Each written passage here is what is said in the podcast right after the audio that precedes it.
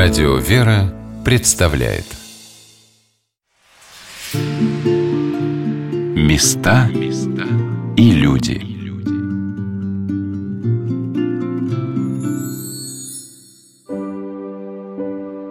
Неподалеку от города Аланса, одного из древнейших городов Северной Руси, на большом красивом озере Важа расположен Важеозерский Спасо-Преображенский мужской монастырь, который праздновал в 2020 году свое 500-летие. Эта масштабная дата может нарисовать в уме образ значительных построек, древних реликвий, сохранившихся до наших дней, но вот что удивительно, даже совершенно разоренный, переоборудованный советской властью в храме всех святых в клуб и столовую, а в церкви Преображения Господня в спортзал, а затем вместивший в себя психиатрическую больницу, монастырь сохранил свое главное богатство – Дух Божий, который стяжали на этом месте святые основатели монастыря, преподобные Геннадий и Никифор Важеозерские – и несмотря на негромкую красоту карельских монастырей, они, как и северная карельская природа, необыкновенно притягательны. Что-то настоящее, скрытое за высокими пышными елями, уютными уголками цветников, выложенных здесь большими камнями, которые собирал своими руками отец-наместник монастыря Архимандрит Иларион, влечет тебя своей тайной, тайной Божией. Хочется погулять, подумать, побыть наедине с природой и с самим собой. Совсем краткое пребывание в Митрофаневской пустыне, расположенной рядом с обителью, где находится женская община, которую окормляет братья монастыря, подарило мне одну замечательную встречу с иеромонахом Ферапонтом. Я попросила его прогуляться до озера, и там у нас сложилась настоящая богословская беседа, потому что само место к этому располагает – Человеку, наверное, действительно очень трудно и смириться с мыслью, и как-то дерзновенно отнестись к тому, что мы бессмертны. Да, страшный дар от Бога. Мы не умираем. Да кого-то, если не соединишься с Богом, тогда что? Куда? Может вечность быть без Бога? Вот это страшно. Как относиться трезво к тому, что это тот период жизни, в который ты должен успеть что-то сделать для своей души? Вот просто очень многие люди, которые, может быть, не знают, что это очень трудный путь, но они на него даже шажок не делают. А если делают, то так и стоят. Но ничего как бы не происходит с их душой. Я и про себя говорю. То, что ты не боишься, что это может очень быстро кончиться, а ты так ничего и не сделал для себя. Если это этого страха нет? Как его себе выработать? А это очень сложно. Вот пока душа, наверное, не коснется чистоты какой-то, если вот как бы Бог не прикоснется к человеку каким-то образом, то, наверное, этого страха не будет. Мы тогда уже начинаем осознанно поступать, делать правильные какие-то решения, да, поступки, когда в нас присутствует страх Божий. А откуда он рождается? От того, что ты прикоснулся к Богу. Или Бог коснулся до тебя, до твоей души. Вот тогда начинается вот эта, вот эта боязнь, страх потерять Бога, обидеть Его, ну, плохой мыслью, поступком. Вот так. А люди, которые не просвещены, то как, естественно, они будут поступать по падшему естеству. Падшая природа греховная. Это эгоизм, тщеславие, самолюбие, гордыня, превозношение. Человек только для себя начинает жить. И все закручивается вокруг него получается эгоцентризм. А мы, получается, освобождаясь от своего эгоизма, у нас рождается христоцентризм. Мы устремлены ко Христу, как Спасителю, как источнику жизни. И, естественно, мы учимся поступать так, как Он поступал. То есть приобретаем ум, глаза Христовы и уста Его. Еще бы сердце. Еще бы сердце, да. Ну, это вот. А сердце может изменить только Бог ну, тоже не без участия человека. Мне вспомнился разговор с одной из паломниц, приехавших в Ажазерский монастырь потрудиться во время своего летнего отпуска. Кандапурский район, город Кондапуга.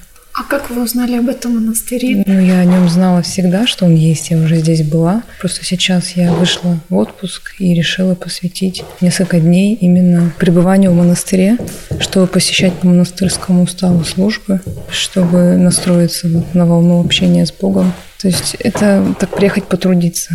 С этим монастырем Выжозерским я начинаю знакомство свое. Много слышала от друзей, тоже из города, что вот очень любят этот монастырь, что даже в городские храмы не ходят, а вот сюда приезжают, находят момент, чтобы приехать, что вот именно здесь находят то, что не ищут, молитвы находят. Даже люди, которые не воцерковленные и не посещают каждую воскресную службу, вот они едут сюда, именно в Ложезерский.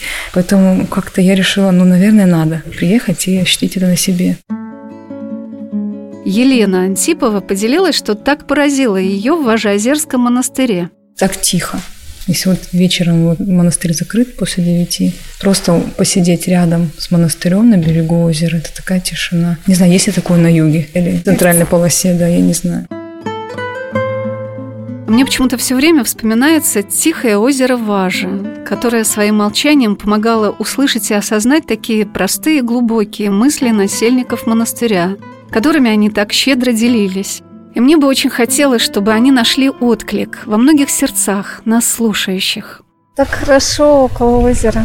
Действительно, хочется как-то подумать о вечности. Хоть немножечко иметь такую возможность подумать о вечности.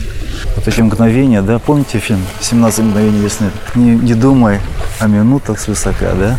Вот из мгновений, получается, складывается вся наша жизнь. И каждое мгновение приносит что? Либо позор, ну да, когда наши поступки, ну как бы мы их стыдимся потом, либо принесут нам славу. Даже, скорее всего, не славу, это неправильное слово. Приносит нам какую-то радость от того, что мы поступили по-человечески, в хорошем смысле этого слова, то есть, то есть поступили как Бог. Потому что сам Господь называл себя сыном человеческим. И вот нам хотя бы вот поступать по земным меркам. И от этого вот эти мгновения получаются такими радостными и осмысленными. Как нам всем не хватает того, чтобы с нами так тепло, сердечно поговорили. А я уверена, что каждый человек в этом очень нуждается. И куда нам нести свои вопросы, просьбы, проблемы, как не в церковь, к батюшкам – кто, как не они, рассудят нас со всей добротой и пониманием, видя, как их подопечные, посомые, близкие и дальние не могут порой остановиться и, побыв немного в тишине, подумать о своей жизни, о своих поступках. Когда я приехала в Важеозерскую обитель, я и не предполагала, каким подарком станет для меня встреча с архимандритом Иларионом, наместником монастыря, который терпеливо выслушивал все мои вопросы – и я надеюсь, что многим людям они смогут оказать несомненную помощь. Надо ценить каждое твое слово, услышанное, где бы ни было бы, и сказанное это. Ну, опять же, за каждое слово должны дать ответ. Ценить свои слова сказанные, лично тобой, и услышанные. То, естественно, плохие выбрасы, а то, что говорит другому человеку, это уходит в вечность. Не будут нас судить. Хотя с вами идут уже поступки соответствующие, мысли. Это, это называется борьба. Не пропускать, не пропускать их. Кто Вычка, как вот почувствовать этот страх, что ты действительно будешь держать ответ за это каждое слово? Ну, как так, ну? Потом мы получаем скорби, там, за последствия этого. Ну. Получаем ответ в своей душе за ту боль, которую причиняет другому человеку. Все откликается обратно. И по времени, и по истории, и по жизни человека. Ну, все откликается. Можно вести дневник. Но мы пришли сюда для того, чтобы жить счастливо. Не бывает такой жизни счастливой, размеренной. Не бывает. Ну, ее, наверное, нигде не бывает.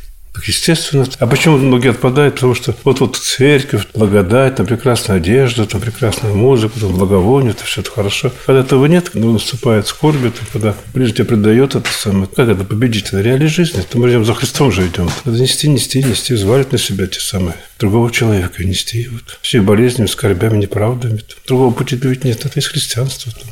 Мы идем за Христом же. Не обвинять там кого-то, руководителей каких-нибудь других. Там. Ты отвечаешь за самого себя свою жизнь, свои слова. Все. Ничего опять. Известная весть.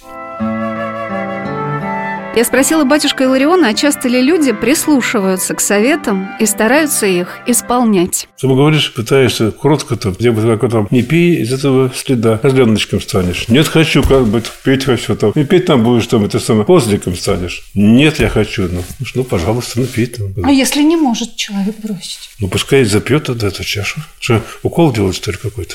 Ему говорит, не пей, козленочком станешь. Или там другим там, животным, там, ну не пей ты там, я хочу.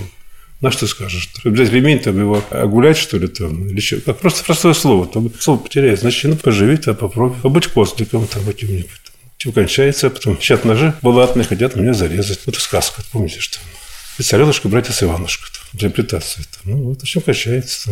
Ну, а что, другого пути ведь нет. Послушник рождается, хочет слышать, хочет исполнять. Там. Старец не берет на себя там крибли, крабли, бум, все, иди. Дело не бороде же там, не заклинаниях. Просто подсказать, попытаться, чтобы человек увидел собственные грехи. Там, о чем страдает. Там. Не от тещи, там, не от жены, там, не от кого-то там. Особенно грехов страдает. Особо безверие. Ну, подсказать ему все. А я также говорю, там, ну, ну, ну не пейте, пожалуйста, в смысле, прямо в смысле, там, не водичку. Ну, вот душа горит, хочу залить это самое. Ну, не пейте. Ну, ну что сказать, там, приказывайте в этом, что ну, другого пути-то нет.